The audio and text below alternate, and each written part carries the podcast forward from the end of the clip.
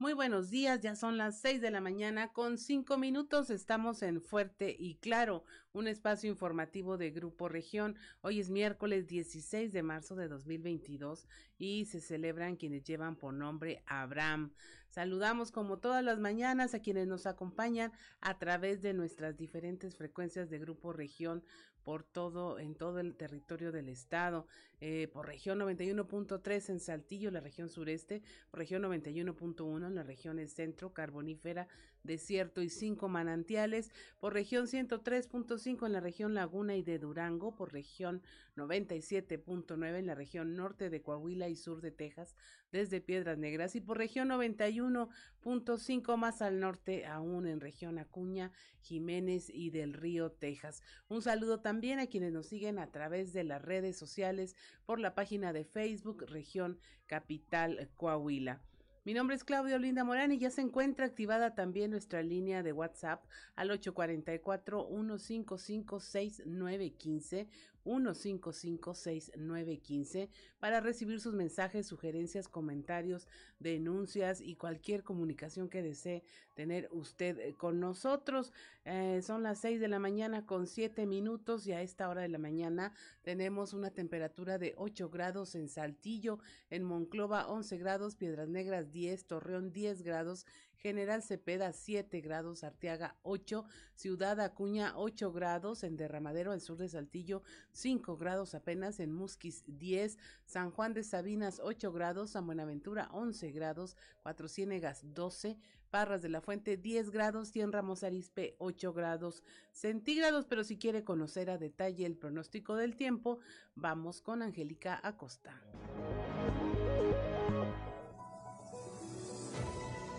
El pronóstico del tiempo con Angélica Acosta.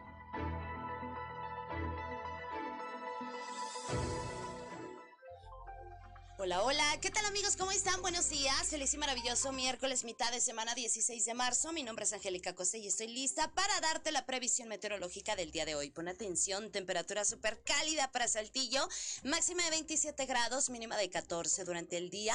Mucho solecito, va a ser muy cálido, va a ser agradable, vamos a tener un cielo totalmente claro y por la noche de igual manera, un cielo claro, algo fresco por la noche. Toma tus precauciones, la posibilidad de precipitación, 1%, eso es para Saltillo. Muy bien, vámonos hasta Moncloa Monclova, máxima de 33 grados, temperatura muy cálida, mínima de 14 durante el día, mucho sol. Bueno, vamos a tener periodo de nubes y sol, ¿ok? Sin embargo, pues va a ser muy cálido, va a ser muy agradable, por la noche un cielo totalmente claro y continúa la posibilidad de lluvia en 0%. Muy bien, vámonos ahora hasta Torreón, Coahuila, máxima de 34 grados, mínima de 14, temperatura súper cálida durante el día, totalmente soleado, muy, muy cálido, rico, agradable y por la noche un cielo totalmente claro. 0% la posibilidad de precipitación ahí para Torreón. Muy bien, excelente. Vámonos hasta Piedras Negras. Máxima de 32 grados, mínima de 12.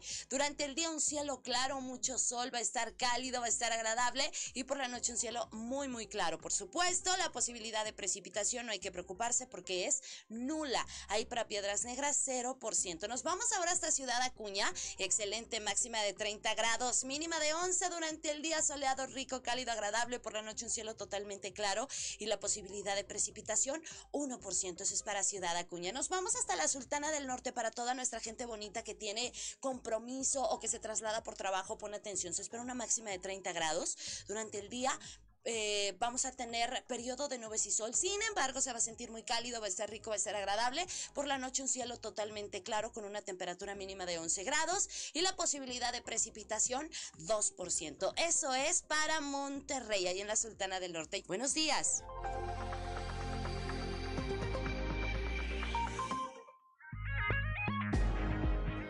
6 de la mañana con 10 minutos y es momento de ponernos en sintonía con la esperanza con el sacerdote José Ignacio Flores. Prepárate, porque estás entrando en sintonía con la esperanza. Virtudes cristianas, remedios para la vida diaria para escuchar y ayudar. Un lugar con valor y esperanza para toda la familia. Queda con ustedes el Padre José Ignacio Flores en sintonía con la esperanza.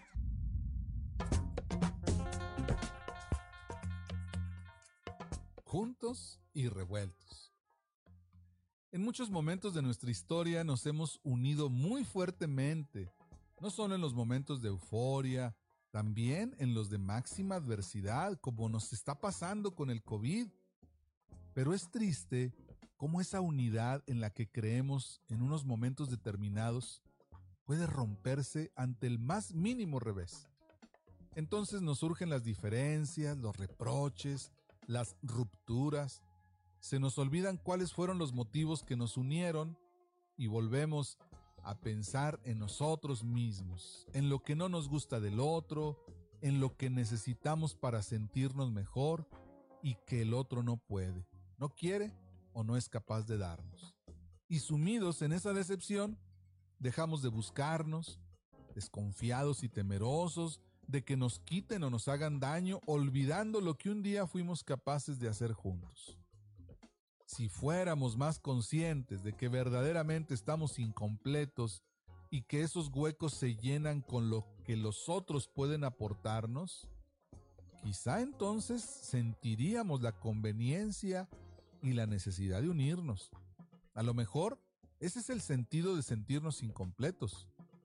La unión nos estabiliza, nos hace sentir mejores y más útiles no estamos hechos para ir solos por la vida. Lo sabemos. Recordemos los momentos más felices de nuestras vidas. Nunca han sido en momentos de soledad absoluta, ¿verdad? Siempre hubo alguien, los otros y también Dios. Ese sí que entiende de unidad, a pesar de que no nos necesite para nada. Ahí está su grandeza. Que tengan buen día. El amor y los valores se han hecho presentes. A partir de hoy, podemos vivir un futuro mejor. Te invitamos a vivir en sintonía con la esperanza y muchas gracias por tu preferencia.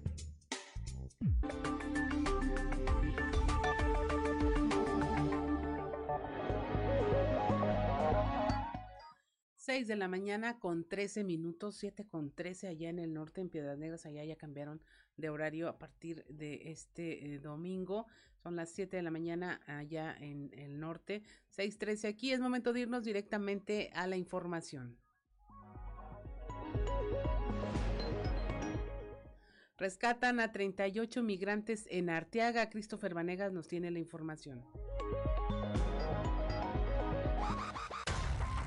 Un total de 38 indocumentados guatemaltecos fueron rescatados de la caja de un tráiler luego de que presuntamente fueron abandonados por su transportista sobre la carretera 57 en el municipio de Arteaga, por lo que autoridades de dicha entidad, elementos del Instituto Nacional de Migración y de la Guardia Nacional acudieron hasta ese punto para brindarles apoyo y trasladarlos a los albergues de migración. Fue a la altura del ejido Los Llanos, en donde fueron abandonados los migrantes quienes, de acuerdo con el primer informe de las autoridades, todos eran originarios de Guatemala, entre los que se encontraban mujeres y menores de edad. Y, precisamente, fueron los habitantes de esta comunidad los primeros en percatarse de la presencia de los migrantes, por lo que realizaron el reporte a las autoridades, movilizándose elementos de la Policía Municipal de Arteaga, elementos de la Guardia Nacional y del Instituto Nacional de Migración, quienes en primera instancia verificaron el estado de salud de los migrantes, descartando que alguno presentara condiciones que ameritara su traslado a una instancia médica. Posteriormente, los migrantes fueron llevados a las oficinas del Instituto Nacional de Migración, en tanto, las autoridades daban parte a la Fiscalía General de la República para que se inicie con las investigaciones correspondientes para dar con el paradero de quien los dejó abandonados. Para Grupo Región informó Christopher Vanegas.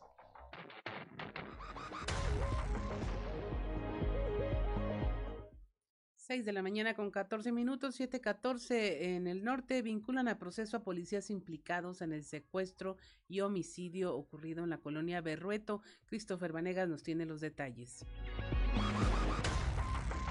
Minutos antes de la medianoche de este martes, los exoficiales de la Policía Municipal y de la Policía Estatal implicados en el secuestro de un joven y en el asesinato de su hermano hechos que se presentaron en la colonia Berrueto, en la capital del estado, fueron vinculados a proceso por estos delitos por lo que quedaron internados en el centro penitenciario varonil de Saltillo como medida cautelar. Fue tras la presentación de los datos de prueba por parte del Ministerio Público que la juez Silvia Catalina Ortiz Castañeda vinculó a proceso a Carlos N. y a Sergio N., ex elementos de la Policía Preventiva de Saltillo y de la Policía Estatal de Coahuila respectivamente. Carlos N. fue procesado por el delito de secuestro agravado cometido en contra de José Andrés N. de 16 años, mientras que el segundo fue por homicidio calificado por cometerse con ventaja y brutal ferocidad tras presuntamente disparar y causar la muerte de Isaac Giovanni N. Así que, tras la audiencia inicial, en donde se les imputó el delito y se les dio la medida cautelar de prisión preventiva, se dio la fecha para que este lunes se llevara a cabo la audiencia de vinculación. Sin embargo, debido al retraso, fue hasta la medianoche de este martes que concluyó la audiencia de vinculación a proceso. En esta audiencia, la juez falló en contra de los procesados por lo que permanecerán internados en el centro penitenciario varonil, al menos durante el mes que dio de plazo para que se lleve a cabo la investigación complementaria. Para Grupo Región informó Christopher Vanegas.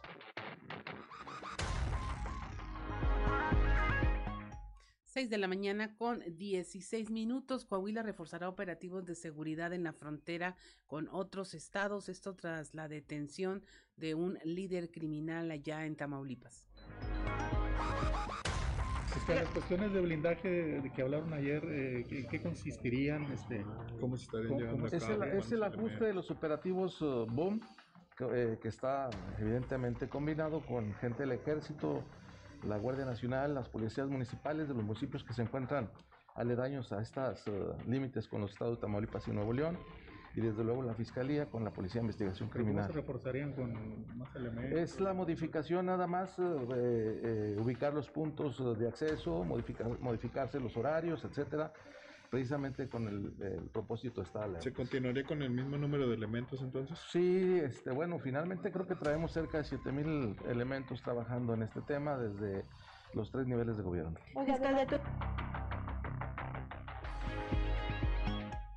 Seis de la mañana con 17 minutos escuchó usted al fiscal del estado Gerardo Márquez Guevara. En otra información, eh, ya son nueve días de haber desaparecido un adolescente de 15 años de edad de nombre Jesús Daniel Avedaño Alvarado. Él eh, durante la mañana del pasado lunes 7 de marzo eh, fue visto por última ocasión por sus familiares, esto en el municipio de Saltillo. Desde entonces nadie logró comunicarse más con él, por lo cual se levantó una ficha de desaparición con sus datos, con la finalidad de que fuera más sencillo dar con su paradero. Sin embargo, esto no ha ocurrido. Sus familiares han realizado ya todo tipo de campañas para localizarlo, entre ellos la publicación de un video en el que se le recuerda el cariño que se tiene por él, pero sin conseguir resultados positivos. Allá en la región carbonífera, una mujer eh, fue arrollada, es una mujer motociclista, esto ocurrió en la carretera estatal, el conductor se dio a la fuga. Moisés Santiago nos informa. Una mujer motociclista identificada como Gloria Espinosa de 48 años de edad fue arrollada por el conductor de una camioneta fantasma y como consecuencia sufrió varias lesiones de consideración. La desafortunada mujer se desplazaba por carretera estatal número 20 en el tramo Musquis Nueva Rosita cerca de la villa del San Juan de Sabinas cuando fue impactada por el conductor de una camioneta tipo pick-up, quien huyó minutos después de provocar el accidente. Al lugar del accidente acudieron paramédicos de bomberos para atender a la lesionada quien dijo tener su domicilio en la colonia Nueva Imagen y tuvo que ser trasladada en ambulancia a un hospital local para su valoración médica debido a que tenía fuertes dolores en distintas partes del cuerpo. Tras el reporte médico del hospital, trascendió que la mujer motociclista tenía fractura expuesta de tibia y peroné, en fémur izquierdo y diversas escoriaciones en extremidades superiores, y permaneció en observación para un análisis por parte de medicina interna. Las autoridades policíacas tomaron conocimiento del accidente y dijeron que hasta el momento desconocen la identidad del responsable y la investigación continuará para ubicarlo para que se haga cargo de los daños ocasionados. Desde la región carbonífera para Grupo Región Informa, Moisés Santiago. 6 de la mañana con 20 minutos, 7 con 20 allá en el norte del estado. Momento de irnos a un eh, corte, regresamos, estamos en Fuerte y Claro.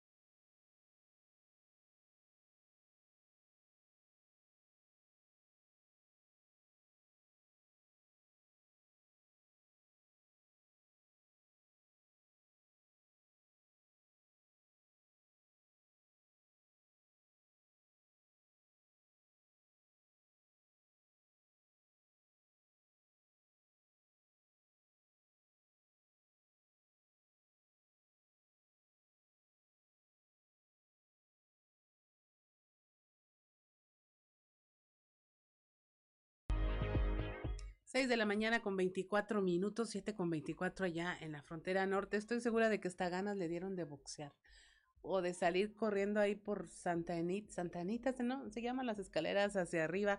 ¿Escuchó usted Eye of the Tiger de Survivor? Esta canción salió al mercado en 1982 y usted la recuerda porque fue tema de la película Rocky 3 Rocky 3, fíjese, y la asociamos mucho con las películas de Rocky, pero realmente fue hasta la número 3 en donde se utilizó esta canción aparentemente. Si no nos equivocamos, si nos equivocamos, corríjanos, porque seguramente usted sabe más que nosotros de todas estas eh, canciones y todos estos temas musicales. Pero eh, pasamos a la información, mire, allá en la región carbonífera, eh, los ganaderos están denunciando pérdidas porque aseguran, pues andan por ahí cazadores furtivos. Moisés Santiago nos tiene los detalles.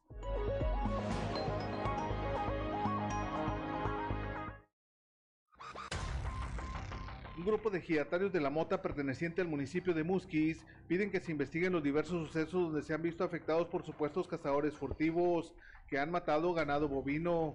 Los ejidatarios acudieron a la reunión de seguridad que se realiza cada semana en la Casa de la Cultura de Musquis, pidieron el apoyo directamente del delegado de la Fiscalía de la región carbonífera, Ulises Ramírez Guillén, puesto que son frecuentes los actos que se cometen donde se les causa muerte al ganado por quienes en apariencia son cazadores furtivos. En representación de los afectados, Francisco Javier Estrada mencionó que de forma muy recurrente los cazadores han matado ganado de los ejidatarios, Señaló que desde el año pasado se registran estos actos delictivos donde le dieron muerte a un toro semental con un valor de 36 mil pesos. También a pocos días de que terminara el 2021, durante el mes de diciembre, encontraron un becerro que fue alcanzado por los cazadores que acuden a esta región bajo la impunidad.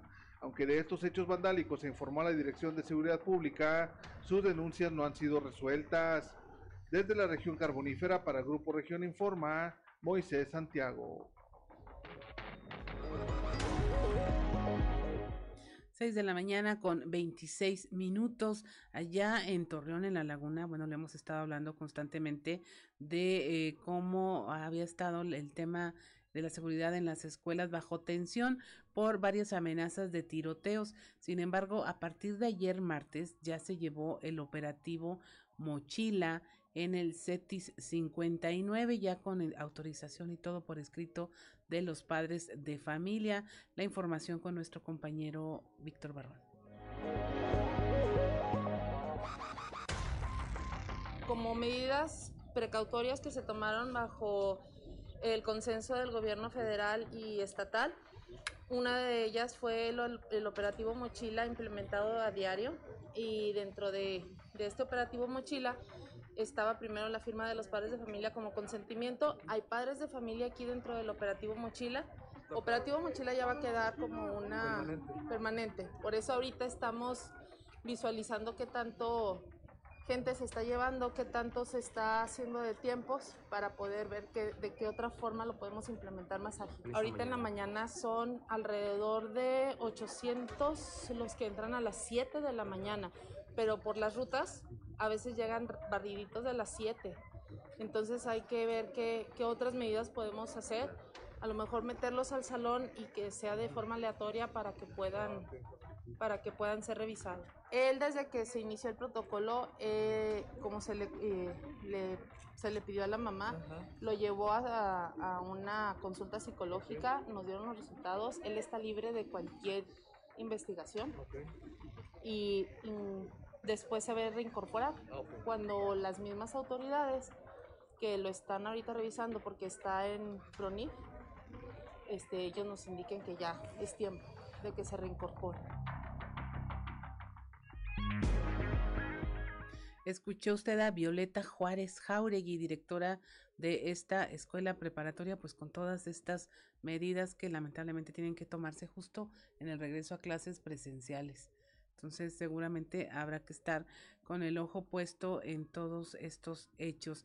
Vamos en este momento a presentarles nuestra portada del día de hoy de nuestro periódico Capital, un medio de grupo región, en donde pues le traemos eh, en nuestros titulares pues esta noticia de que va al penal el exgobernador de Nuevo León, Jaime Rodríguez Calderón, el Bronco, se encuentra en el penal de Apodaca tras ser detenido por el delito de eh, presunto desvío de recursos públicos.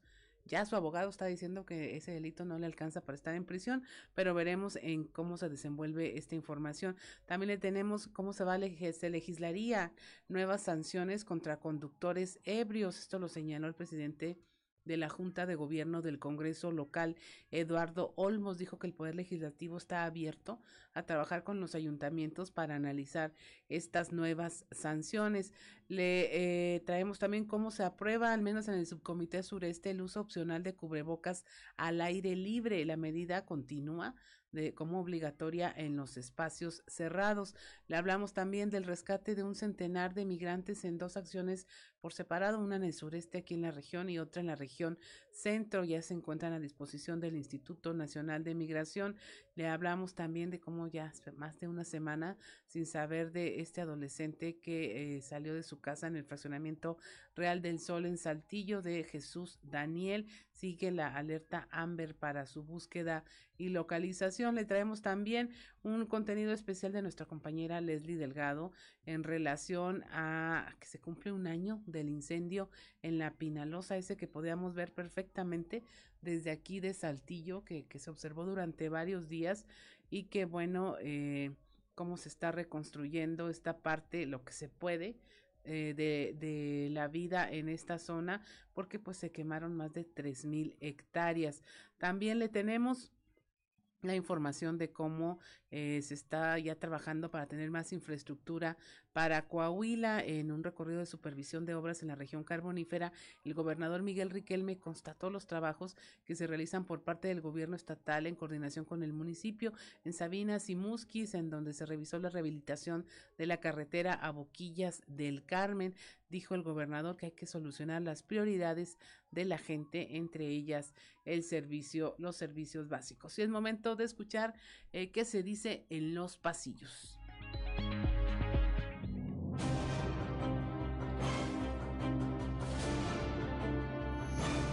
En el cartón de hoy, el plan que nos muestra al anterior gobernador del estado de Nuevo León, Jaime Rodríguez el Bronco, que está dentro de una jaula al lado del actual gobernador Samuel García, quien sostiene en sus manos una lista que dice rumbo al 2024. Y Samuel, teniendo también un lápiz en mano, nos dice, primer punto, listo. Con la detención del exgobernador de Nuevo León, Jaime Rodríguez Calderón, alertas rojas se deben haber encendido entre varios coahuilenses, amigos del exmandatario estatal, a quienes, sin citarlos por nombres y apellidos, se refirió el gobernador actual, Samuel García, momentos después de que trascendiera la captura de Rodríguez Calderón y a los que dijo García también les llegará su momento de rendir cuentas. A propósito del Bronco, parte del tiempo que le tocará estar de huésped no distinguido del cerezo de Apodaca, seguramente lo utilizará para preguntarse si su destino hubiera sido el mismo de haber ganado la elección el priista de la Garza o la morenista Clara Luz Flores. En ese momento, Cell sintió el verdadero terror. Acá por Coahuila, al que se le sigue haciendo bolas el engrudo es al delegado Reyes Flores Hurtado con el tema de la vacunación. La última del ex líder del PAN fue anunciar la aplicación de una segunda dosis, dando a entender que se aplicarían de todas las marcas de vacunas. Sin embargo, luego, y como es su costumbre, sobre la marcha se especificó que no sería de todas, sino de las que se tienen disponibles sin aclarar de nuevo cuál marca de vacuna, lo que causó confusión otra vez en la población. Eh, no me digo, no me parece que este chico sea muy listo. El que llevó las cosas del dicho a los hechos fue el alcalde de Castaños, el morenista José Antonio Garza, quien, como anticipó, mandó quitar la puerta de su despacho para darle forma a la promesa de que su administración sería realmente de puertas abiertas. Por la UANE y en los estertores de las manifestaciones con motivos del 8M, llamó la atención que personal de seguridad de la UANE cuestionó a reporteros si tenían permiso para tomar fotografías de las denuncias de acoso que hicieron alumnas en hojas de máquina pegadas en los postes y puertas de salones de la institución educativa. Al explicar al vigilante que no se necesitaba pedir permiso, preguntó a alguna persona por el radio de comunicación y algo le dijeron que dejó de cuestionar a la prensa. 6 de la mañana con 33 minutos, 7 con 33 en el norte del estado. Vamos a un resumen de la información nacional. Va a la cárcel el exgobernador Jaime Rodríguez El Bronco queda detenido por presuntos desvíos durante su campaña para contender por la presidencia de la República como candidato independiente. Rodríguez Calderón quedó a disposición de un juez de control en el penal de Apodaca. Ahí el juzgador definirá si se le vincula a proceso o no y qué medida cautelar se le aplica. Se le acusa de haber utilizado a más de 500 funcionarios del gobierno estatal para recolectar firmas en horario laboral. Consume incendio forestal 55 hectáreas en Santiago, Nuevo León. Está activo desde el lunes. Consumió ya esta cantidad hectáreas en el sector conocido como las adjuntas. El siniestro es combatido por un total de 120 brigadistas, así como un helicóptero de la Sedena equipado con un balde para eh, transportar líquido y sofocar el incendio. Hasta el momento se han descartado riesgos en viviendas y comunidades cercanas y por precaución se mantiene restringido el acceso solo exclusivo para las unidades de emergencia. Suma México 6.025 nuevos casos de COVID y 260 muertes en 24 horas. Con ellos se acumulan 5.6 millones de contagios y más de 321 mil defunciones. De acuerdo con la Secretaría de Salud, las defunciones son en un 62% de los casos corresponden a hombres de 64 años de edad en promedio. La distribución por sexo de los casos confirmados muestra un predominio del 52% en el caso de las mujeres con una edad promedio de 38 años. Encuentran restos humanos en, playa de Cancún. La Fiscalía de Quintana Roo encontró restos humanos en una playa de la zona hotelera en el municipio de Benito Juárez. El lugar eh, donde fueron localizados los restos es cercano a un hotel en donde el pasado 4 de noviembre presuntos integrantes de grupos antagónicos del crimen se enfrentaron en la bahía, lo que dejó como saldo a dos personas fallecidas. Un accidente carretero en Veracruz deja tres eh, personas de origen cubano muertos y 16 heridos. El accidente ocurrió cuando una unidad tipo van en la que viajaban personas de origen cubano se volcó y quedó en medio de la cuneta central que divide a los, carril, a los carriles. En el accidente eh, perdieron la vida pues, cuatro tres personas y 16 más resultaron lesionados, entre ellos seis menores de edad. Y hasta aquí la información nacional y pasamos para darle un panorama de lo que ocurrió, eh, lo que ocurrió en todo el territorio coahuilense, allá en la región Laguna, en Torreón se redoblan los esfuerzos para controlar el ambulantaje. La información con nuestro compañero Víctor Barrón.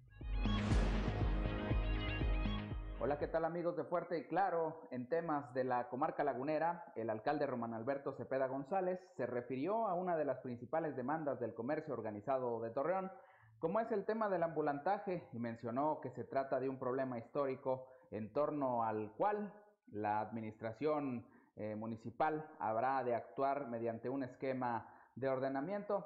Escuchemos a continuación parte de lo que nos platicó. Mira, yo creo que más que preocupación es un tema que traen que son históricos. O sea, no, no, no quiere, no es un tema que surgieron a partir de enero, son temas que por alguna razón seguramente no se han resuelto, pero es algo que nos obliga a mantener una comunicación. Al final del día, los factores de la producción son importantes, tanto la parte trabajadora como la parte del sector empresarial. En cualquier de sus actividades es importante mantener una constante comunicación y en donde estamos nosotros con una, en el segundo eje del gobierno, que es ser competitivos, productivos y la atracción de inversión, no se hace más que con una constante comunicación con el sector productivo. Insisto, hoy podrán traer unos temas y probablemente marzo, abril, digo mayo tendrán otros. Lo que, lo que esta administración 22, 23 y 24 quiere, quiere dejarles en la mesa es que siempre estaremos dispuestos a escuchar y encontrarle de manera coordinada una respuesta a cualquier inquietud. La medida de que podamos transitar de la informalidad a la formalidad y darles a ellos una oportunidad de que se establezcan de manera formal, tengan la certeza que vamos a hacer todo para que ellos puedan tener una opción de ganarse el pan, de ganarse el, día a día eh, de una manera digna y que podamos nosotros ayudarlos a que puedan transitar, hacer ese paso. Esto es todo en la información. Desde La Laguna reportó Víctor Barrón. Un saludo a todo Coahuila. Allá en la región carbonífera regresan a clases más de 12 mil alumnos en clases híbridas. La información con nuestro compañero Moisés Santiago. Muy buenos días, Juan y Claudia, a todos nuestro amado auditorio que nos escucha en todo Coahuila. En la información que tenemos para el día de hoy, regresan más de 12.000 alumnos a clases híbridas en la Carbonífera. Así lo da a conocer Marisola Vila Menchaca, subdirectora de Servicios Educativos para Sabinas Juárez y Progreso. Esto es lo que nos comenta. 12.690 alumnos que ya estarán de manera híbrida en estas instituciones y esperemos que muy pronto podamos, eh, se está buscando que la matrícula vaya un poquito más, en lugar de citar 8 9, que podamos citar 15, pero recuerden que tenemos que respetar todos los protocolos. Si mis aulas no tienen la dimensión que son requeridas, pues seguimos trabajando con los 9, 11 o 12 según la, la infraestructura que tenemos. No, podemos poner en riesgo la integridad ni la salud de los alumnos.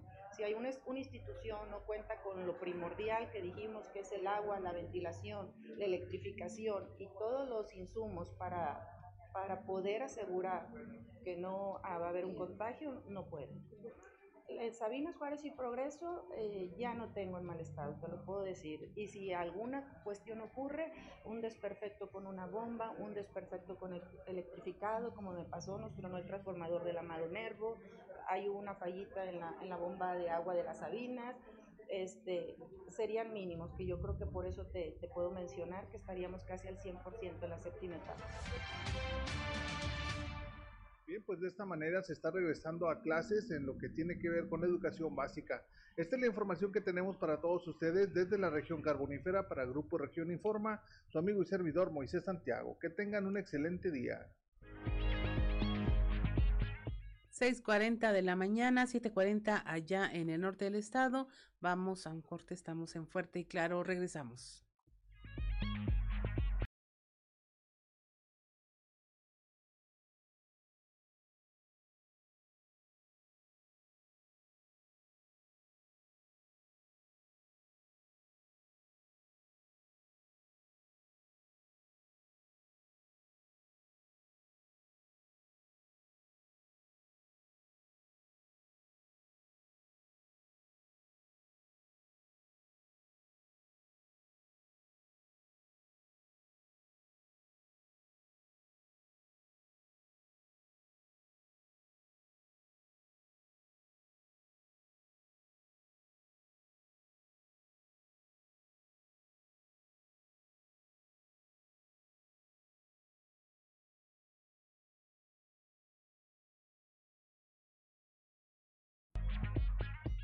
Seis de la mañana, seis de la mañana con 45 minutos, siete con 47 para quienes nos sintonizan a través de la radio, pues escucharon Staying Alive de los Bee Gees.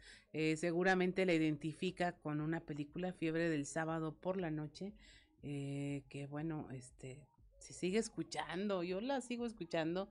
No que andemos muchos de antros aquí, pero en los lugares se sigue escuchando este mucho esta canción y hay eh, coreografías montadas y todo eh, con estos icónicos pasos de baile. Pero bueno, mire, vamos a continuar con la información y esto pues también tiene que ver no solo con la fiebre del sábado por la noche, sino con el alcohol de cada día por la noche. Nuestro compañero Raúl Rocha estuvo ayer en el Congreso y ya este tema de sancionar a los conductores eh, que con, a quienes conducen en estado de ebriedad, pues ya está ocupando un, un lugar ahí en la agenda legislativa. Buenos días, Raúl.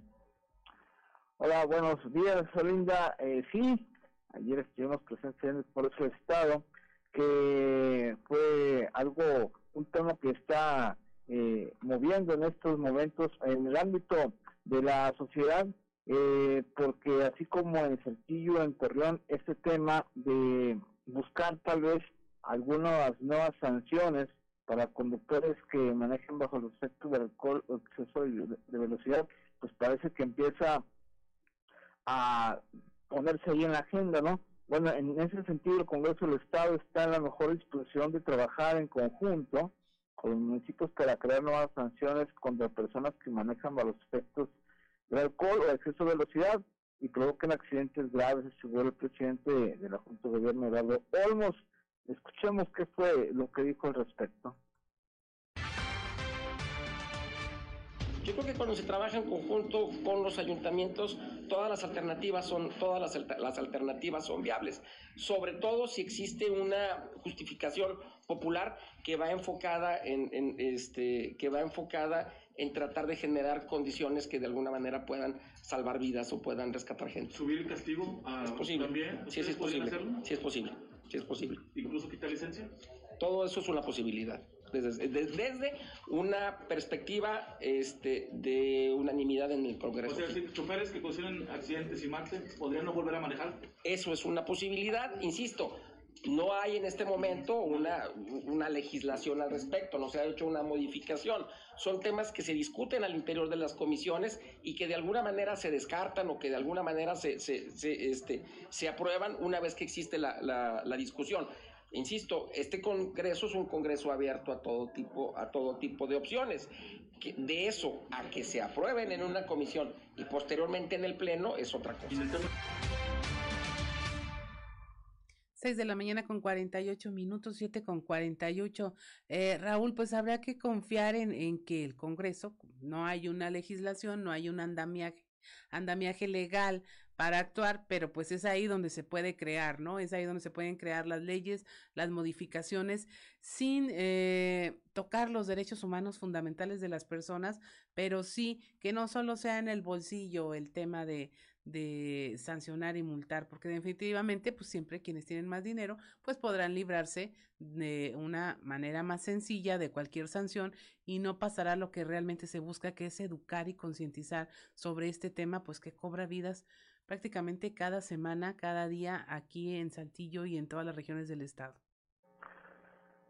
Sí, es un tema que está ahí en el ambiente ante estos acontecimientos, por ejemplo, que en Saltillo ha habido con fallecimientos, donde han habido accidentes automovilísticos y se han visto involucrados, eh, por ejemplo, hasta jóvenes estudiantes, y es por eso que hay ahí donde empiezan a, escuchar voces, de hecho el mismo ayuntamiento ha, ha dicho la, la posibilidad de esto, de aumentar también esto, en ese sentido en lo que se refiere a las multas, así que esto es eh, parte del pulso que se le empieza a tomar a la sociedad, y ahí donde dice que el Congreso ellos también están dispuestos a, a entrarle al asunto, claro, eh, conforme a lo que respecta a cada de los a las necesidades de cada de cada municipio, ¿no? Porque cada municipio obviamente tiene su realidad diferente. Así es, Raúl. Pues muchas gracias por la información. Seguiremos a detalle este tema que nos incumbe a todos. Muchas gracias. Que tengas una excelente jornada. Igualmente, Elena, a la orden. Pues mire, le dejamos, le dejamos a usted como nuestra audiencia este tema de tareas sobre la mesa. ¿Qué le gustaría que pasara? Definitivamente todos hemos pasado por un antialcohol y vemos lo que ocurre ahí. Eh, definitivamente sabemos que no pasa nada si usted eh, pasa una vez, tiene aliento alcohólico, puede pasar 10 veces y no va a ocurrir absolutamente nada. Puede repetir esta conducta que es peligrosa para usted y para el resto de las personas una y otra vez y no pasa nada. Yo creo que ahí está la clave. Y esa clase de cosas pues se transmite. ¿Cómo educamos a nuestros hijos? ¿Cómo nos enseñamos simplemente a manejar? Eh, ya hay una ley ahí que para que no se expidan licencias a menores de edad, pero pues entonces conducen sin licencia de manejar o simplemente no se tiene que ser menor de edad para ocasionar un accidente grave.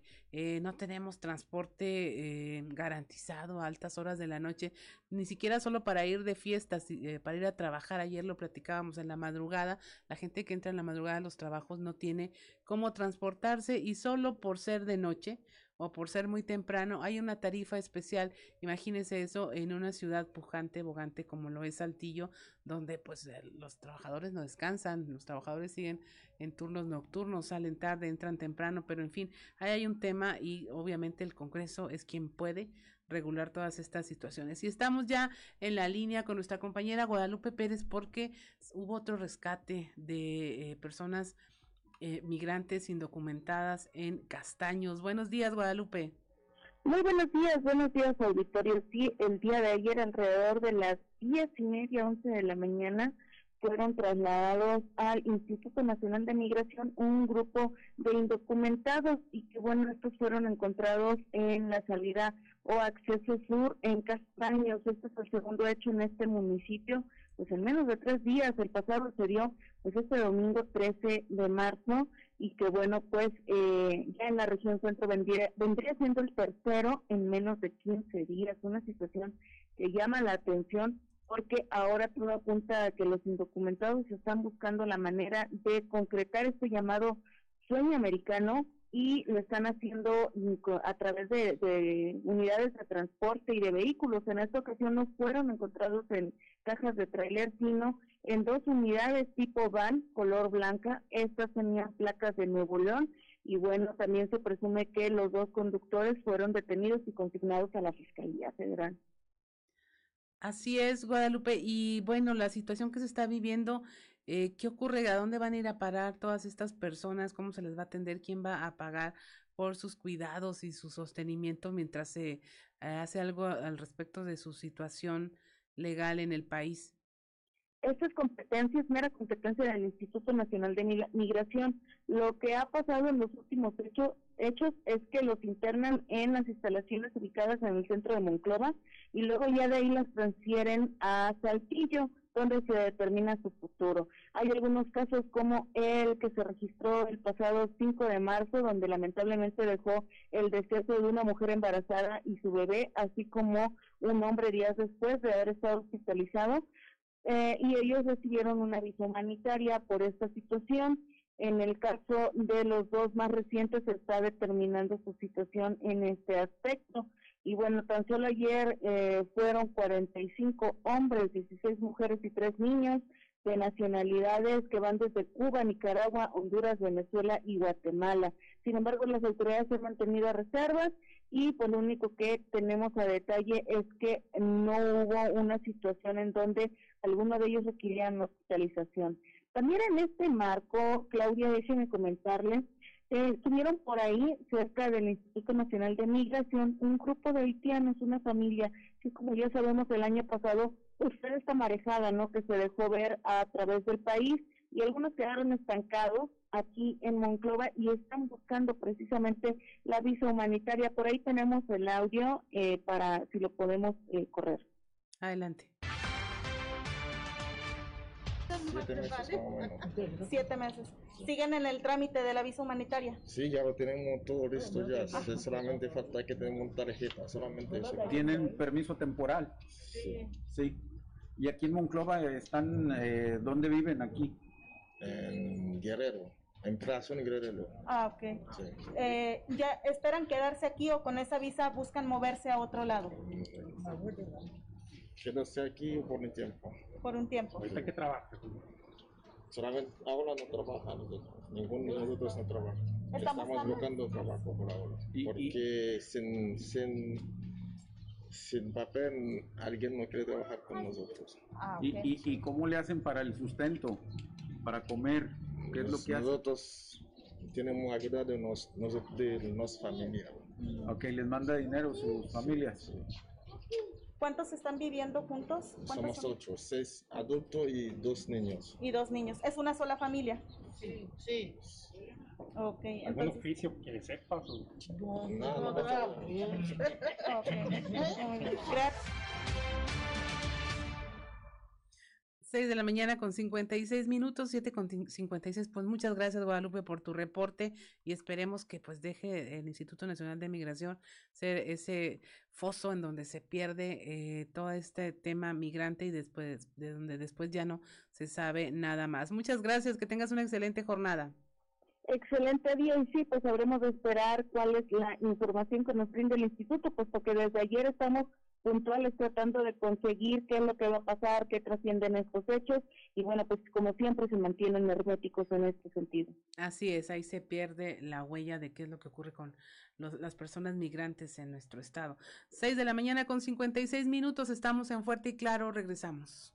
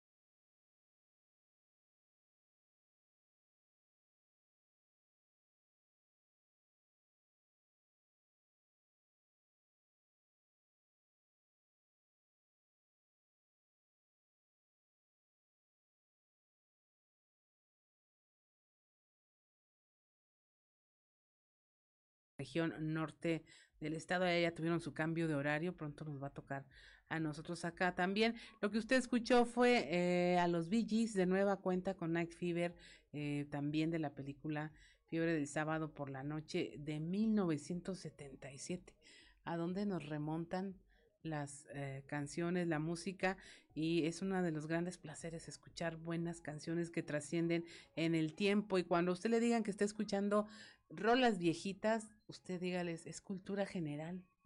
No tiene nada que ver con la edad, es cultura general. ¿A poco lo critican si escucha a Beethoven? Pues no, es cultura general. Usted dígales así. Pero mire, continuamos con la información. Eh, nos vamos a lo que nos quedó de enlaces o vamos con notas. Vamos con notas ya directamente en este tema eh, que también tiene que ver con la migración debido a la falta de condiciones necesarias para una vida digna. Miles de jóvenes emigran de Guatemala para buscar una oportunidad mejor. Tan solo el año pasado, más de 25 mil eh, personas muy jóvenes solicitaron asilo en México en calidad de refugiados, de acuerdo con los datos que tiene la Embajada de Guatemala en el norte del país con sede en Nuevo León. Están saliendo, ¿no? Eh, la migración no se detiene, eh, cada día aumenta. Eh, si hablamos de, situaciones, por ejemplo, de niños, en el 2019 solicitantes de asilo fueron como unos 14 mil aproximadamente, en el 2020 tal vez por cuestiones de pandemia unos 20 mil y ahorita en el 2021 pues se dispara y tenemos solicitantes de asilo solo de, niños, niñas, adolescentes de cerca de 25 mil solicitudes de parte de, las nubes. ¿Cuál es la situación en su país? ¿Por están saliendo tantos? Las situaciones que originan la migración en Guatemala básicamente se refieren a la reunificación familiar eh, y algunas situaciones eh, de violencia y porque, decirlo también, eh, las personas no se sienten en, en la con que el Estado les esté garantizando algunos servicios.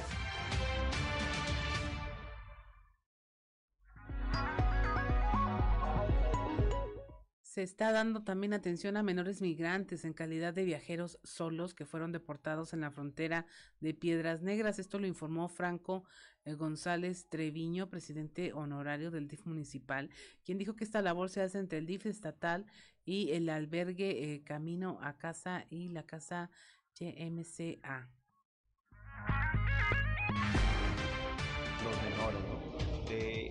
Sí, pues tenemos la infraestructura para poder eh, soportar una cantidad eh, grande de, menores, pero siempre esos trámites los hace migración y eh, después con el DIF Coahuila y después como tercero punto el DIF municipal. nosotros nos encargamos en su totalidad de la operación del, del albergue Camino a Casa en la colonia 28 de julio y eh, hay otro que es el Inca, ¿no? Entonces, eh, eh, entre los dos nos soportamos ahí todos estos menores de edad que llegan, este, tanto como nacionales como extranjeros.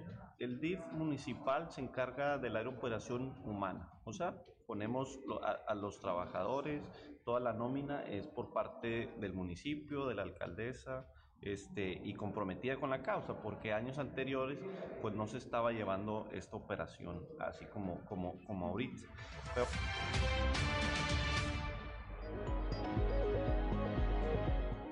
Siete de la mañana con cinco minutos, ocho con cinco de la mañana allá en el norte en Piedras Negras.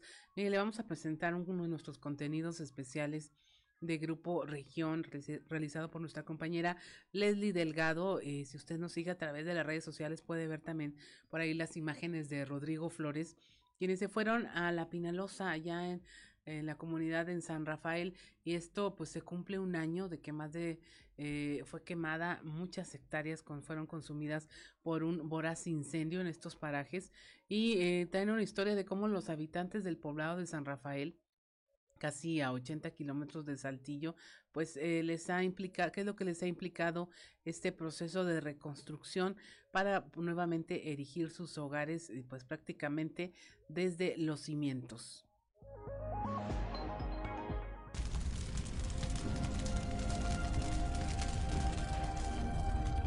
A un año de que más de 3.000 hectáreas fueran consumidas por un voraz incendio en el paraje La Pinalosa, la reconstrucción ha sido la parte más difícil de hacer.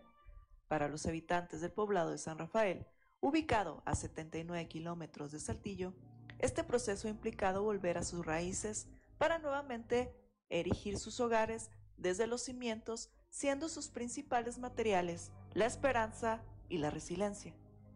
Los árboles carbonizados, el suelo que aún permanece negro como un recuerdo de la tragedia y una triste postal de la Sierra Madre Oriental, enmarcan la memoria que los traslada a un 16 de marzo del 2021, cuando los miles de árboles lloraron mientras se consumían entre dantescas llamaradas.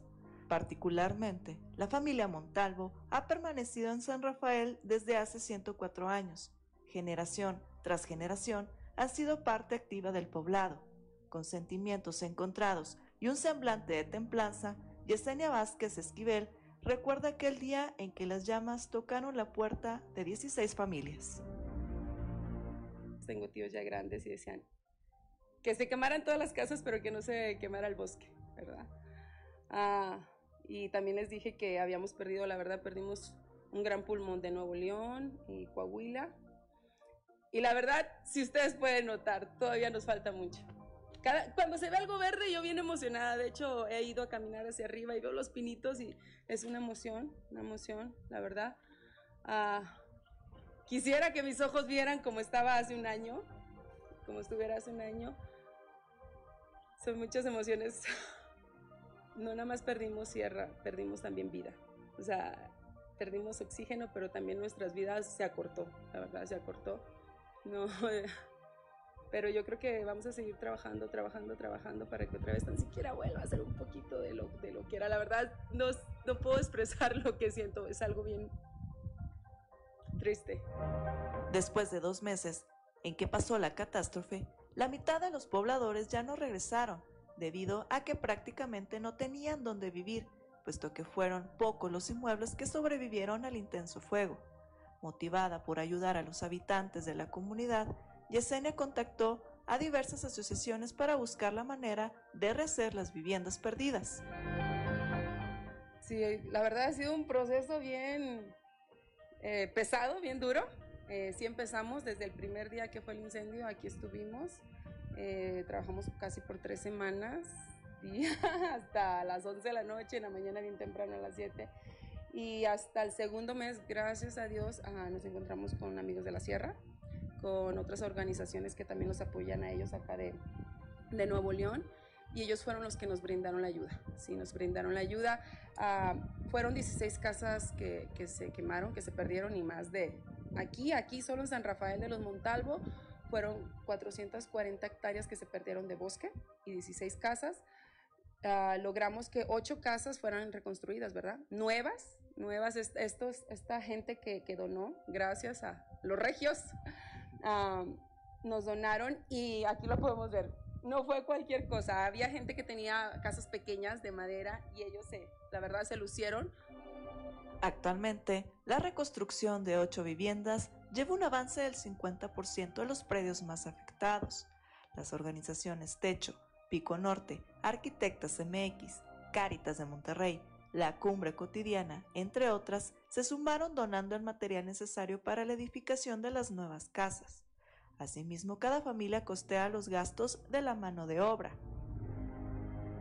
Eh, les quiero mencionar un poquito las, asociaciones, que viene siendo Techo, Amigos de la Sierra, Pico Norte, Arquitectas MX, Caritas de Monterrey, Territorial, La Cumbre Cotidiana y muchas más, ¿verdad?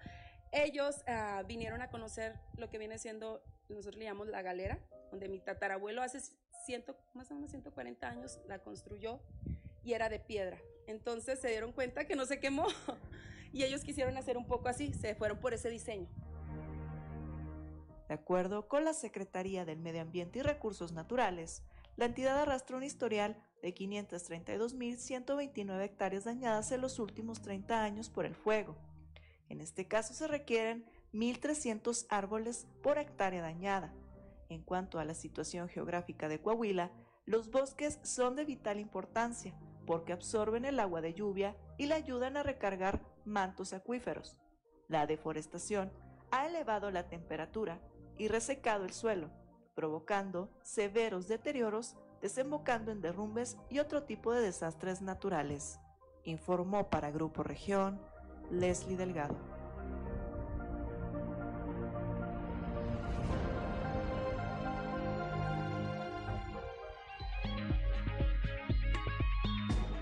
Siete de la mañana con 12 minutos, pues ahí tiene, después de 18 días de combate al fuego, pues eh, se hicieron ahí, se hizo el recuento de los daños, 3.630 hectáreas de arbolado adulto eh, quemado.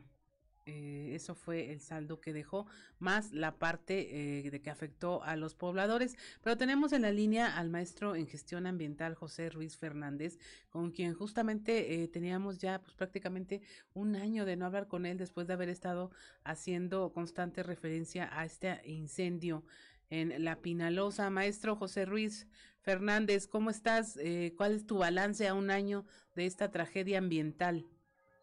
Claudio, buenos días, buenos días a tu auditorio, muchas gracias por la invitación a, compartir con ustedes sobre este tema. Pues mira, eh, como ya lo comentas y señalaba en ese momento en el recuento que se hizo del incendio, pues fue un incendio devastador eh, hablar de 3.600 hectáreas, tal vez numéricamente no alcanzamos a dimensionar la, la real afectación que supone en un, en un escenario tan delicado como lo es la Sierra de Arteaga. Y digo delicado porque los impactos del cambio climático pues cada vez van afectando más las especies que, que habitan el lugar, tanto vegetativas como animales. Entonces, eh, obviamente un incendio pues eh, tiene un efecto devastador eh, en estas zonas. Y considerando también que pues la recuperación ambiental no es fácil. Eh, obviamente la naturaleza se encarga de ello, pero pues no es algo rápido y aparte en todo en toda área que ha sido siniestrada que cuenta con arbolado muerto por incendio existe también la alta probabilidad de que se empiece a desarrollar plaga y eso pues acentúa la, la afectación que genera el incendio aún después de haber sido controlado. ¿Hay, ¿Hay cosas que se pudieron haber hecho en este año o es simplemente dejar que la naturaleza ya siga su curso? Bueno, hay, hay acciones de tipo preventivo que son importantes ir realizando eh, en general, ¿no? Que es pues evitar que se desarrollen eh, fuegos eh, sin control en, zonas que tienen posibilidad de ser siniestradas, en zonas boscosas, eh, pues también mantener una un mantenimiento de las brechas cortafuego, perdón, estar manteniendo la capacitación constante a, a, la, a, la, a las comunidades que se encuentran en estas zonas para la rápida atención como primeros respondientes ante situaciones de, incendio, etcétera. En temas de reparación del daño, pues sí, también hay, hay cuestiones que se pueden ir tomando eh, como acciones para facilitar el trabajo de la naturaleza, como puede ser eh, el controlar las plagas que se pudieran ir generando, el ir quitar, retirando el material que ha sido consumido y que puede generar algún impacto ambiental negativo, pero eh, todo esto en el entendido de que ninguno de los terrenos que ha sido incendiado se puede usar se puede usar para alguna actividad productiva al menos hasta que pasen 20 años y se acredite que ya se ha recuperado la, el área que fue siniestrada, esto conforme a la Ley General de Desarrollo Forestal Sustentable. Entonces, eh, pues también esto desincentiva a gente que pudiera tener interés en usar eh, la, la, madera que, que quedó eh, pues disponible, por así decirlo, a partir del incendio, etcétera, pues precisamente por la por la intención que tiene la ley de, evitar que una persona encuentre en incendiar grandes extensiones de tierra un interés económico. Así es, porque antes lo podíamos ver incluso como una acción común, ¿no? Eh, ocasionar un incendio, eh, ya pues ya no hay remediación ambiental, entonces puedo poner cabañas en esa zona o puedo eh, meter eh, un, algún tipo de cultivo no sé, le sacaban partido al tema de un incendio forestal. Ahora la ley lo impide.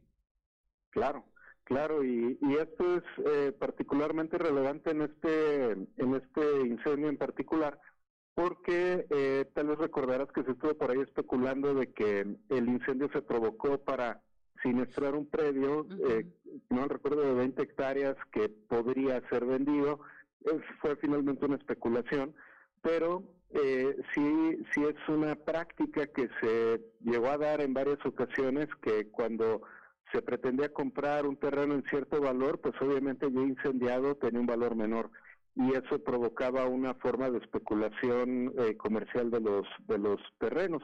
O, simplemente el hecho de que el terreno contaba con especies vegetativas prioritarias enlistadas en la norma oficial mexicana que protege eh, ciertas especies que son relevantes para la continuidad ambiental en nuestro país y pues al incendiarlos acababa con esta especie y decía pues simplemente ya ya no hay individuos de esta especie aquí porque pues fue un acto de Dios prácticamente, ¿no? El incendio no lo provoqué, simplemente se dio y se acabó.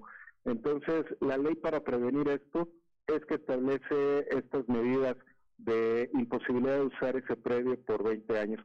Eh, obviamente, pues 20 años es un tiempo considerable y hay la posibilidad de que con el paso del tiempo se olvide que tal predio fue siniestrado y que independientemente de la razón, pues ya no se puede usar para, para temas eh, productivos.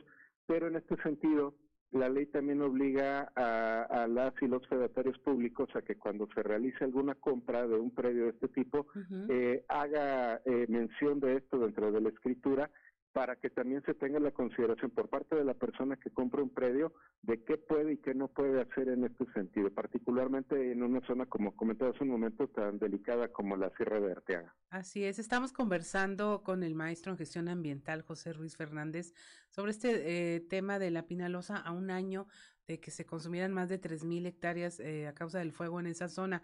¿Qué, ¿Qué se aprendió de este hecho, maestro José Ruiz Fernández? ¿Qué consideras tú que haya cambiado desde entonces en materia ambiental? En la conciencia, al menos, de los ciudadanos.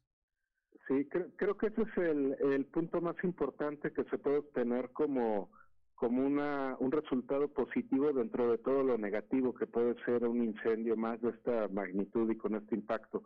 Eh, las imágenes pues son estremecedoras, ¿no? Las que estuvieron corriendo a partir de que se empezó a, mover en redes sociales el tema del incendio, eh, el ver fauna eh, pues que fue eh, quemada viva y que y que pues yace ahí con obviamente el, la expresión física de la angustia que, que debió de haber sufrido. Más allá de las pérdidas materiales creo que todas y todos somos sensibles al, al tema de, de la vida animal y tal vez a lo mejor no con la misma intensidad del tema de la vida vegetal, pero obviamente el ver eh, extensiones de tierra tan grandes consumidas por el fuego, pues nos, nos llama necesariamente a una reflexión sobre lo que estamos haciendo como seres humanos. Creo que las personas que, que vamos, porque todos lo, lo hacemos, ir a disfrutar de, de estas zonas naturales, que finalmente es un patrimonio de todas y todos los mexicanos, de todas y todos los coahuilenses, pues eh, nos, nos eh, obliga a todas y todos a tener un cuidado mayor para, para preservar estos lugares, para las personas que vienen, para las generaciones que vienen. Entonces creo que, que la lección es clara y la naturaleza no pregunta dos veces. En este sentido es, es también claro que pues todos los servicios ambientales que se perdieron con este incendio, pues los estamos pagando. Esa zona eh, tenía una capacidad de captura de carbono enorme, de captura de partículas suspendidas en el aire generadas por los procesos productivos, por la circulación de vehículos, etcétera, y pues hemos puesto una pausa de al menos 20 años a todos esos servicios eh, ecosistémicos que, que provee la sierra de manera natural y entre comillas gratuita, porque no nos cuesta económicamente a, a las y los ciudadanos el que se mantengan esos servicios, pero pues obviamente el costo en temas de salud es, es enorme y, y pues esto tiene un impacto realmente, eh, bueno, considero yo importante en temas de reflexión y de la posibilidad de generar una nueva conciencia ambiental. Así es, pues muchas gracias, maestro eh, José Ruiz Fernández. Un placer conversar contigo esta mañana, sobre todo en un en una tema en un tema tan importante como es eh, el medio ambiente. Te agradecemos mucho tu participación y eh, bueno, nos estaremos comunicando porque pues viene lamentablemente esta temporada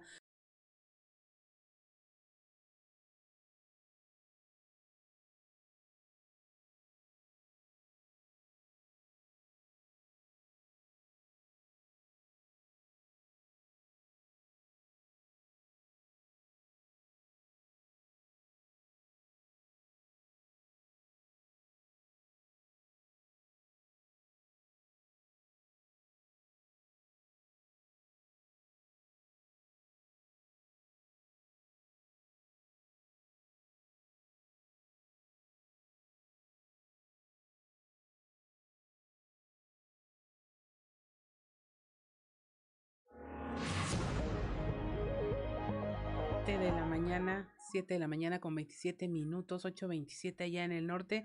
Y escuchó usted I Was Made for Loving You de, de Kiss. Y esta es la mejor prueba de que uno no se puede confiar en lo que ve para escuchar lo que cantan. Es como Jay de la Cueva, ¿no? Todo así bien hard y, y maquillado y bien rockero y canta la de No Podrás de Cristian Castro. Es lo más o menos lo mismo. Y pues empezando por el nombre, Kiss. Este, pero bueno, esto fue una canción en un álbum de 1979, pero ya tenemos en la línea a don Antonio Zamora.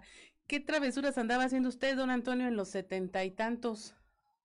Eh, estaba, en, estaba en la prepa, yo creo. ¿Le gustaba sí, No, no, no yo, no, yo creo que no. Yo estaba en los, a mediados de los 70, final, 79. Esta, ajá. Finales de los 70 estaba yo en Monterrey, en la facultad, estudiando. Ah, ¿y le gustaba de Kiss o no?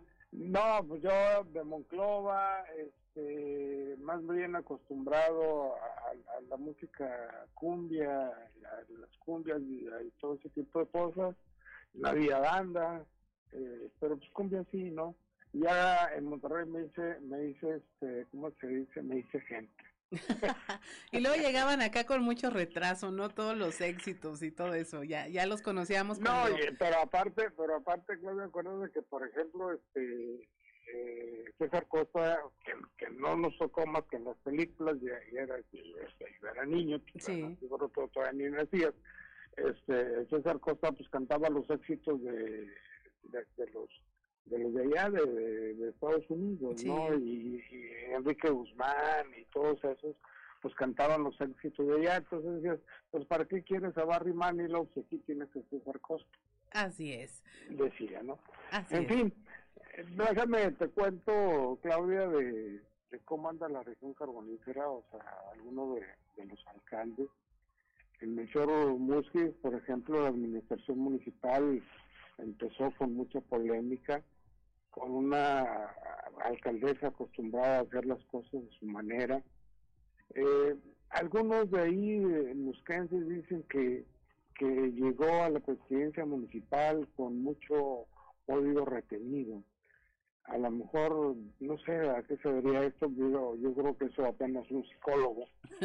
peleó, peleó con todos los que se opusieron y que se siguen oponiendo su manera de trabajar, aunque en los últimos días como que ya le bajó cuando menos una rayita, le falta otra rayita, porque ya es que normalmente dicen bájale dos rayitas, ya le bajó una, le falta otra.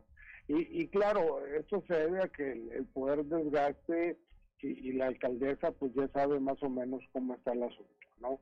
En San Juan de Sabinas, eh, el populechero de Mayito López no canta mal las rancheras, anda a todo lo que da con la banda, tal vez ese sea el pecado principal o más grande de Levil, y no dudamos ni tantito que se ponga las pilas para buscar igualar o emparejar o copiar el trabajo que se realiza en el municipio conocido como Tierra de Amigos. Eh, ahí precisamente en Sabina donde sí se han visto algunas cosas para bien, tal vez no sabían por dónde empezar y no porque no le supieran, Claudia, más bien porque los problemas siguen siendo muchos, pero pese a que han tenido que hacer peripecias para resolver lo apremiante, ahí la llevan, atendiendo los problemas del agua potable, así como los problemas añejos con drenaje, recolección de basura, limpieza y varios, etcétera, más. En progreso, con un alcalde reelecto, pues no le va tan mal a este pueblo y, no nada más que eh, lo va a extrañar mucho los 70 millones de pesos que se dejarán de, recibir por la eliminación federal de lo correspondiente a los hidrocarburos. Imagínate con 70 millones de pesos anuales, pues se hacían eh, muchas linduras ahí en progreso que ya no van a suceder. Eh, y pues bueno, de Juárez, pues bueno, de Juárez sin comentarios, ¿no? Ahí van, ahí, ahí van las cosas, pero este, nada más.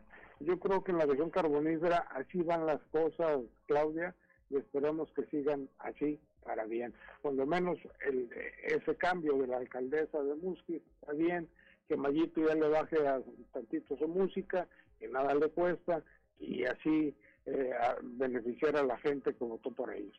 Así es, y aparte por la vocación de la región es eh, una de las que más cohesión necesita entre sus municipios, entre sus autoridades y la administración pública. Sí, definitivamente, porque eh, pues por lo que está sucediendo, por la falta de empleos, por, por, por el, el, recurso que no les va a llegar de los hidrocarburos, en fin, los alcaldes yo creo que van a tener que que eh, ponerse las pilas, pero así doble A o no sé de cuáles, para que le salgan bien las cosas. Las del conejito Energizer. Las del conejito, ese que no se cansa. Así es. Pues muchas gracias, don Antonio. Un placer conversar con usted, con usted como siempre, cada mañana y escucharlo aquí en este espacio. Que tenga una excelente jornada. Hasta mañana. Hasta mañana. Son las 7 de la mañana con 33 minutos, 8 con 33 allá en el norte. Es momento de escuchar Duerme Vela con Cintia Moncada. Por estos días, dos noticias pusieron nuevamente en la mesa el tema de la violencia sexual contra adolescentes. Por un lado, vimos al productor Luis de Llano justificar la pederastia que cometió contra Sasha bajo el argumento de que estaba enamorado, luego de que ella declarara que fue víctima de abuso cuando tenía 14 años y él 39. La semana pasada también se hizo público un audio en el que el cantautor Edgar Oceransky dice, entre otras cosas, que prefiere a las adolescentes. No se puede pasar de largo estas declaraciones que emitieron con tanta naturalidad dos hombres en un país en el que al menos 2.606 niñas menores de 15 años dan a luz y en el que 755 de los progenitores tenían más de 20 años. En un país que ocupa el primer lugar en abuso sexual y el primero también en matrimonio infantil forzado.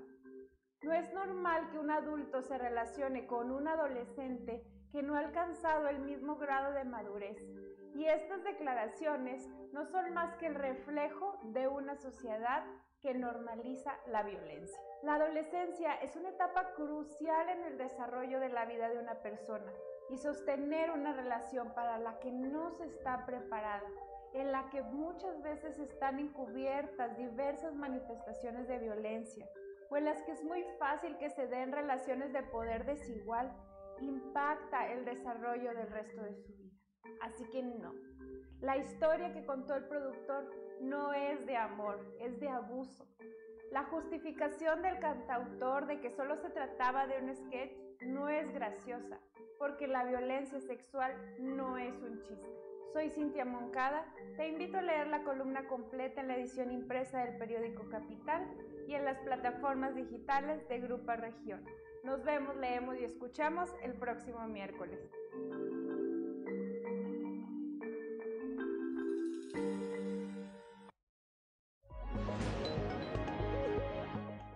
7 de la mañana con 35 minutos, 36 minutos, 8 con 36 allá en el norte.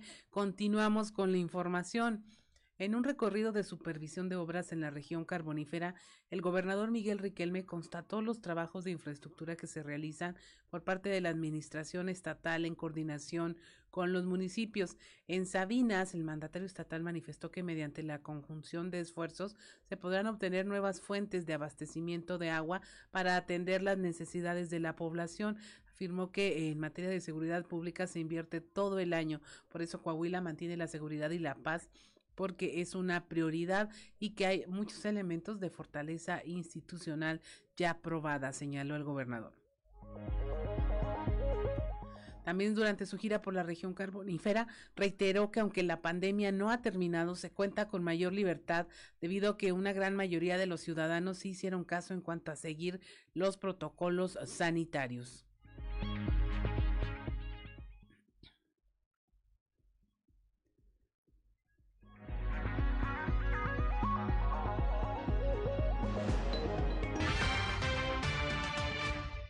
No ha terminado y, andar un poquito con, mayor libertad es gracias a que todos nos hemos portado bien, a que la mayoría de los coahuilenses han hecho caso. No digo que todos, pero sí la mayoría.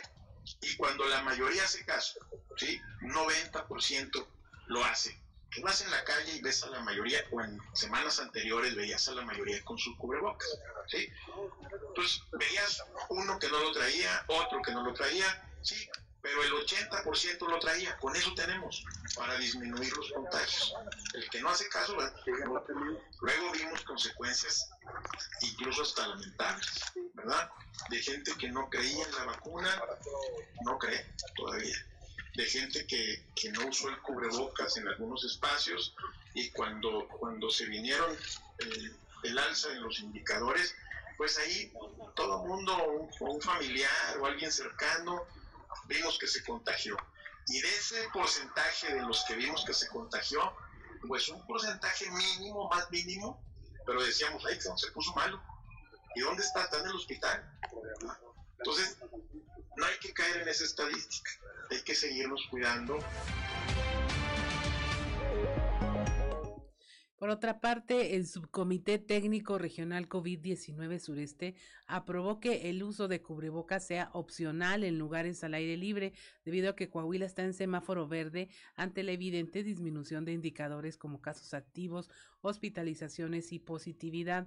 Con esta determinación, el subcomité sureste se suma de manera íntegra al acuerdo en relación a este tema que se aprobó el 14 de marzo allá en el subcomité regional Laguna. En la región sureste de Coahuila, el uso de cubrebocas ya no es obligatorio bajo las condiciones señaladas, sino que queda a criterio personal. Además, recordaron que portarlo de forma correcta si continúa como obligatorio en lugares cerrados. Durante esa sesión también se aprobó el incremento al 75% del aforo para actos masivos al aire libre, además de eventos sociales al 100%, esto con el fin de fortalecer la reactivación económica de la región. Y si bien al interior de las industrias existen grandes espacios como son patios y otros lugares, por el momento se mantiene como obligatorio el uso del cubrebocas, informó el presidente de Canacintra Torreón, Carlos Javier González Silva.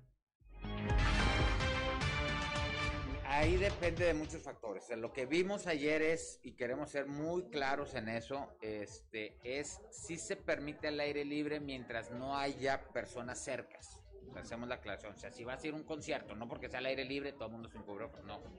Depende, depende de la cantidad de gentes por ciertas dimensiones.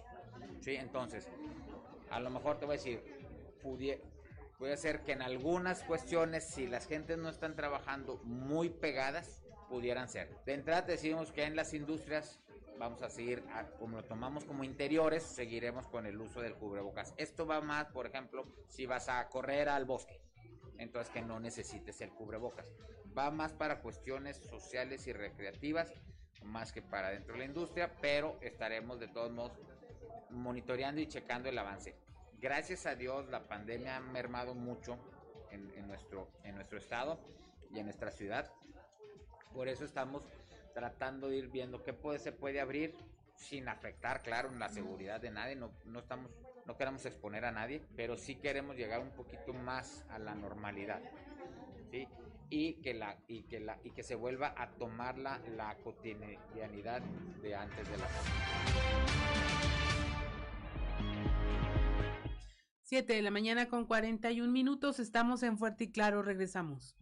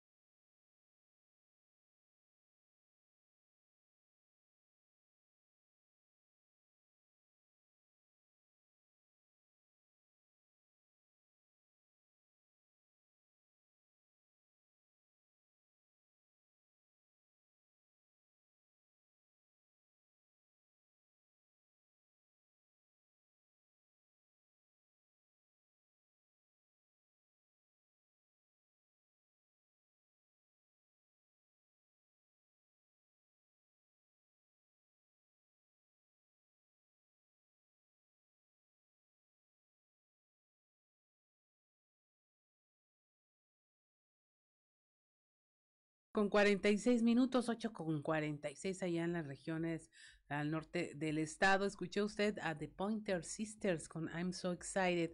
Eh, estaba viendo unas imágenes. Haga de cuenta la portada de las Flans en el disco este de 20 millas, eh, pero en versión afroamericana.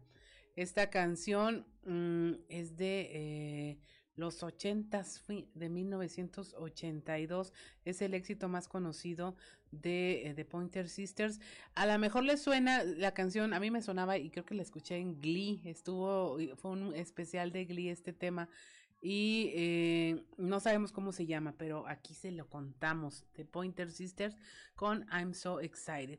Mire, es momento de irnos a un resumen de la información nacional. Va a la cárcel el, ex, el exgobernador Jaime Rodríguez El Bronco queda detenido por presuntos desvíos ocurridos durante su campaña para contender por la presidencia de la República como candidato independiente. Rodríguez Calderón quedó a disposición de un juez de control en el, en el penal de Apodaca. Ahí el juzgador va a definir si se le vincula o no a proceso y qué medida cautelar se aplica. Se le acusa de haber utilizado a más de 500 funcionarios del gobierno estatal para recolectar firmas a su favor esto en horario laboral. Consume incendio forestal 55 hectáreas en Santiago, Nuevo León. El incendio está activo desde el lunes en el sector conocido como las adjuntas. El siniestro es combatido por un total de 120 brigadistas, así como un helicóptero de la Sedena equipado con un balde para sofocar el incendio transportando líquidos. Hasta el momento se han descartado riesgos en viviendas y comunidades cercanas. Por precaución se mantiene restringido el acceso a esta área y es solo para las unidades de emergencia.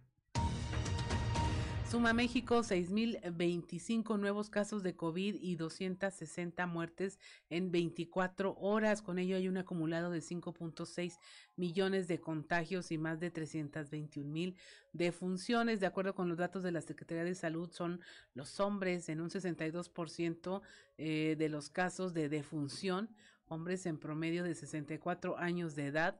En cuanto a la distribución por sexo, en los casos confirmados hay un predominio del 52% de casos de mujeres contagiadas con una edad promedio de 38 años.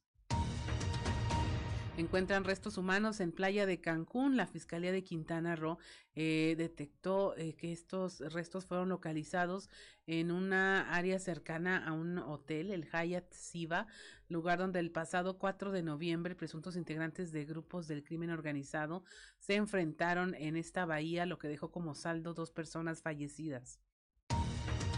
Un accidente carretero en Veracruz deja tres personas de nacionalidad cubana muertas y 16 heridos. Este ocurrió cuando viajaban en una unidad tipo van en, en, una autopista y ocurrió este accidente. La, el vehículo se volcó y quedó en medio de la cuneta central que divide ambos carriles. Ahí, eh, bueno, perdieron eh, la vida tres personas, 16 más resultaron heridas, entre ellos seis menores de edad. Y hasta aquí la información nacional y damos paso a la información de aquí, de todo el territorio coahuilense, luego de que se dio a conocer la detención de un importante líder de un grupo de la delincuencia organizada. El fiscal general del estado, Gerardo Márquez Guevara, dio a conocer que se reforzarán los operativos de seguridad que se tienen en los límites con otros estados las cuestiones de blindaje de, que hablaron ayer, eh, ¿en qué consistirían? Este, ¿Cómo se estarían llevando Es el, es el ajuste de los operativos uh, BOOM, que, eh, que, está evidentemente combinado con gente del ejército, la Guardia Nacional, las policías municipales de los municipios que se encuentran aledaños a estos uh, límites con los estados de Tamaulipas y Nuevo León y desde luego la Fiscalía con la Policía de Investigación Criminal. ¿Cómo se reforzarían con más elementos? Es la modificación nada más, eh, eh, ubicar los puntos de acceso, modificar, modificarse los horarios, etcétera, precisamente con el, propósito está la... ¿Se continuaría con el mismo número de elementos entonces? Sí, este, bueno, finalmente creo que traemos cerca de 7000 elementos trabajando en este tema desde los tres niveles de gobierno. Oiga,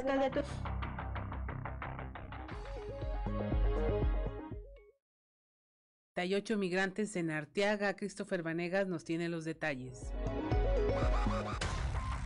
Un total de 38 indocumentados guatemaltecos fueron rescatados de la caja de un tráiler luego de que presuntamente fueron abandonados por su transportista sobre la carretera 57 en el municipio de Arteaga, por lo que autoridades de dicha entidad, elementos del Instituto Nacional de Migración y de la Guardia Nacional acudieron hasta ese punto para brindarles apoyo y trasladarlos a los albergues de migración. Fue a la altura del ejido Los Llanos, en donde fueron abandonados los migrantes quienes, de acuerdo con el primer informe de las autoridades, todos eran originarios de Guatemala, entre los que se encontraban mujeres y menores de edad, y, precisamente, fueron los habitantes de esta comunidad los primeros en percatarse de la presencia de los migrantes, por lo que realizaron el reporte a las autoridades, movilizándose elementos de la Policía Municipal de Arteaga, elementos de la Guardia Nacional y del Instituto Nacional de Migración, quienes en primera instancia verificaron el estado de salud de los migrantes, descartando que alguno presentara condiciones que ameritara su traslado a una instancia médica. Posteriormente, los migrantes fueron llevados a las oficinas del Instituto Nacional de Migración, en tanto, las autoridades daban parte a la Fiscalía General de la República para que se inicie con las investigaciones correspondientes para dar con el paradero de quien los dejó abandonados. Para Grupo Región informó Christopher Vanegas. Y en esta ola migrante también rescatan a otro grupo de 64 personas indocumentadas en Castaños. Guadalupe Pérez nos informa. Otro grupo de indocumentados fue rescatado por Grupo Gatem en Castaños. Un total de 45 hombres, 16 mujeres y 3 niños fueron auxiliados y transferidos al Instituto Nacional de Migración ubicado en el municipio de Monclova. Este sería el segundo hecho en menos de tres días en este municipio castañense. El pasado hecho se dio el domingo 13 de marzo. En tanto, elementos de GATEM llevaron para su resguardo a las personas que ingresaron a nuestro país de forma ilegal. Las nacionalidades de estas personas van desde Nicaragua, Honduras, Cuba, Venezuela y Guatemala.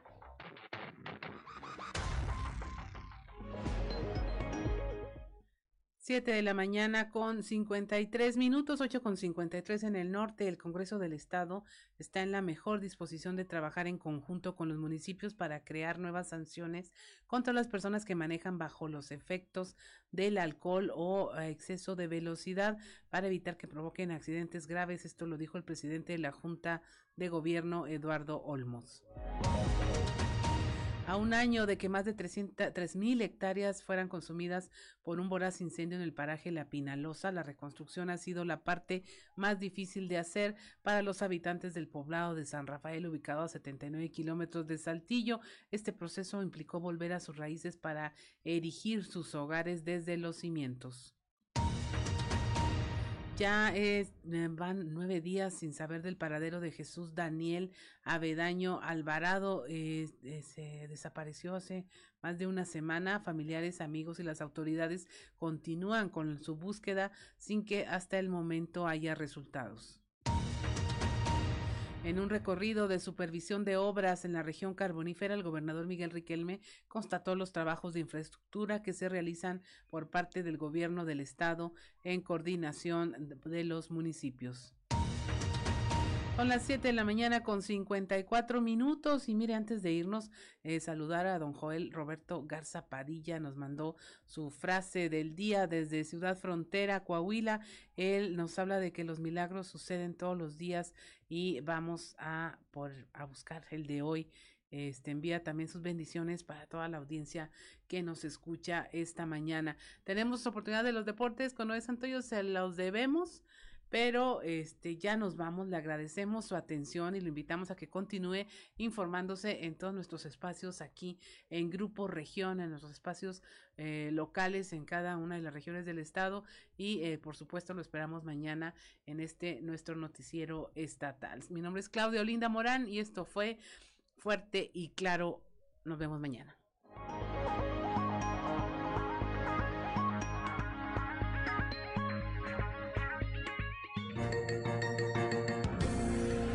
Escuchaste fuerte y claro.